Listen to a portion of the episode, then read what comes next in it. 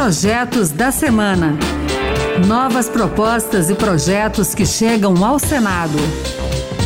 Olá, está no ar o Projetos da Semana. Eu sou Pedro Henrique Costa. A partir de agora você vai conhecer as principais propostas apresentadas no Senado Federal nesses últimos dias. No programa de hoje vamos falar da repercussão do caso Mariana Ferrer, vítima de estupro. Tem projeto também para perdoar dívidas de empresas e ainda proposta que aumenta a pena para o crime de sonegação de imposto. Fique com a gente!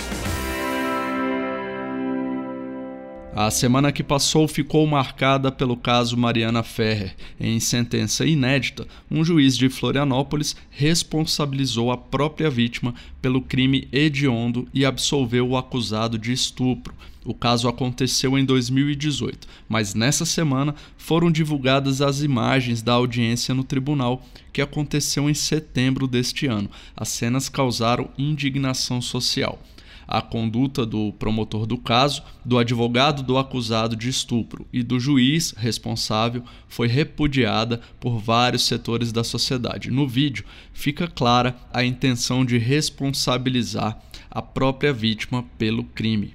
Em resposta imediata, os senadores aprovaram por unanimidade um voto de repúdio contra a decisão judicial que distorceu fatos e expôs a vítima de estupro à humilhação. O senador Fabiano Contarato, da Rede Sustentabilidade do Espírito Santo, explicou que não há previsão legal para que o crime de estupro seja considerado culposo, ou seja, sem intenção, como ficou definido na sentença do juiz de Santa Catarina, que absolveu o acusado André de Camargo Aranha. O estupro previsto no artigo 213 do Código Penal é crime que não admite a modalidade culposa. Em outras palavras, é crime onde a intenção sempre está presente. É crime doloso. Não importa se a vítima está dormindo, ou se está alcoolizada, drogada ou sob qualquer outro efeito. Aliás, isso é até mais grave, porque caracteriza um outro crime chamado estupro de vulnerável. Não havendo consentimento, fica configurado o crime de estupro.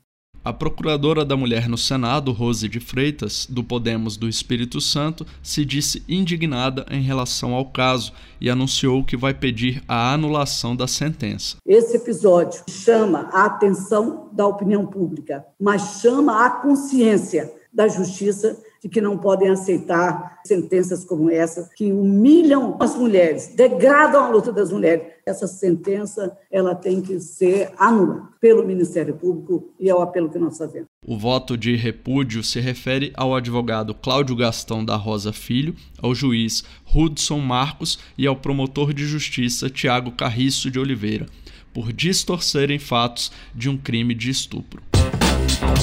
O projeto que a gente vai destacar agora tem o objetivo de combater o contrabando e a sonegação de impostos. O autor é o senador Marcos Duval do Podemos do Espírito Santo. A proposta dele aumenta a pena para quem fabrica ou vende produtos ilegais. O foco são as bebidas alcoólicas destiladas. Segundo Marcos Duval, o último censo agropecuário do Instituto Brasileiro de Geografia e Estatística, IBGE, mostra que no ramo da cachaça existem cerca de 11 mil produtores irregulares contra apenas mil legalizados.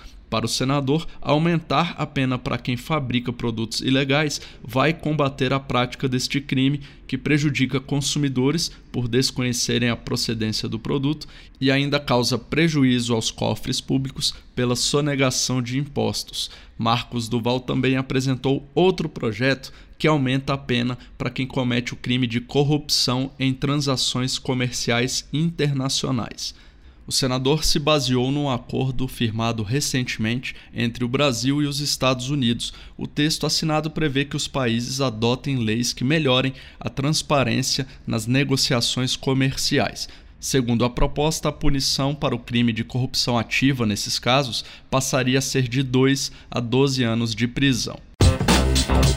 Agora, o assunto é economia. Desde que a pandemia começou, os senadores têm se dedicado a propostas que amenizem o impacto do isolamento social na renda das famílias. Nessa semana, o senador Ângelo Coronel, do PSD da Bahia, apresentou um projeto que perdoa dívidas de empresas com a União.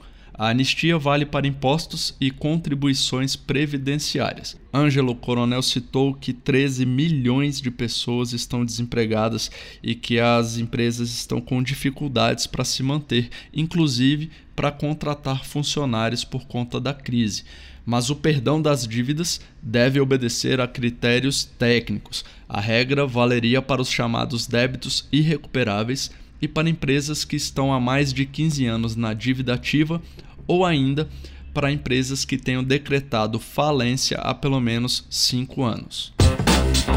Vale destacar também mais um projeto do senador Ângelo Coronel, que cria o Sistema de Metas de Emprego.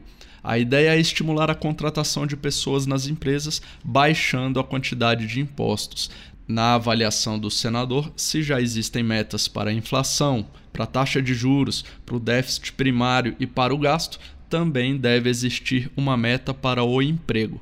Pelo projeto, cada estado deverá ter como meta uma taxa de desemprego abaixo de 14%. Nas cidades em que houver mais desempregados, haveria uma redução dos tributos.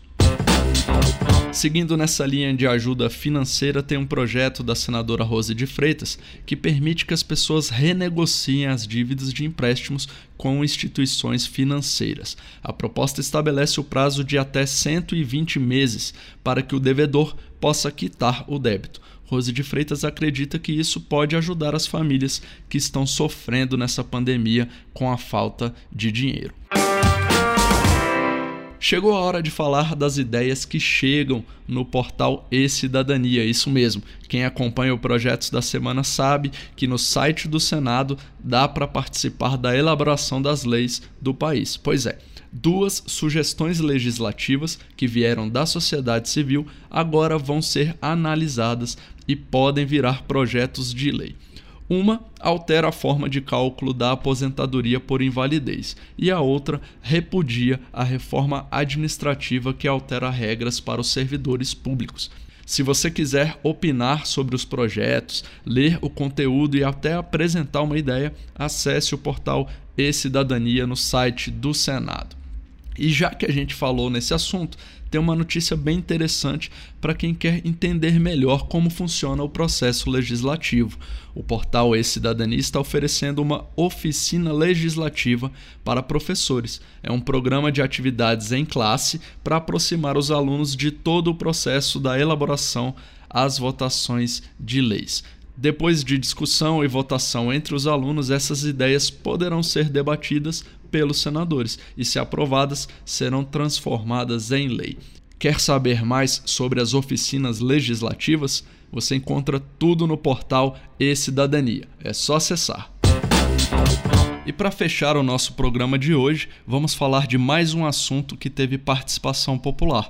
Estudantes entregaram à Comissão Mista da Reforma Tributária um abaixo assinado contra a taxação de livros no Brasil. Com mais de um milhão de assinaturas, o documento foi entregue durante videoconferência que comemorou o Dia do Livro, celebrado em 29 de outubro.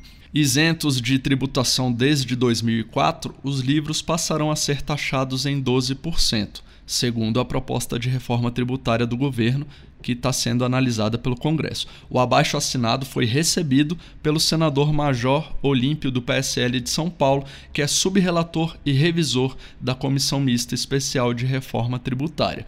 Ele defendeu a isenção dos livros. Nenhum país no mundo que você quer investir na educação de massa, na educação do povo, você vai aumentar a tributação para livros. Mas o recado está dado mais de um milhão de assinaturas em 15 dias. É para o Congresso refletir e enterrar essa medida absurda que vai inibir a leitura e a cultura no nosso país. Então é isso, o Projetos da Semana fica por aqui. Acompanhe o programa na Rádio Senado toda sexta-feira às duas da tarde e também na internet. É só entrar no site da Rádio Senado e baixar o áudio para escutar quando você quiser. O podcast também está nas principais plataformas. Muito obrigado pela sua companhia. Eu sou Pedro Henrique Costa e até o próximo Projetos da Semana. Projetos da Semana. Novas propostas e projetos que chegam ao Senado.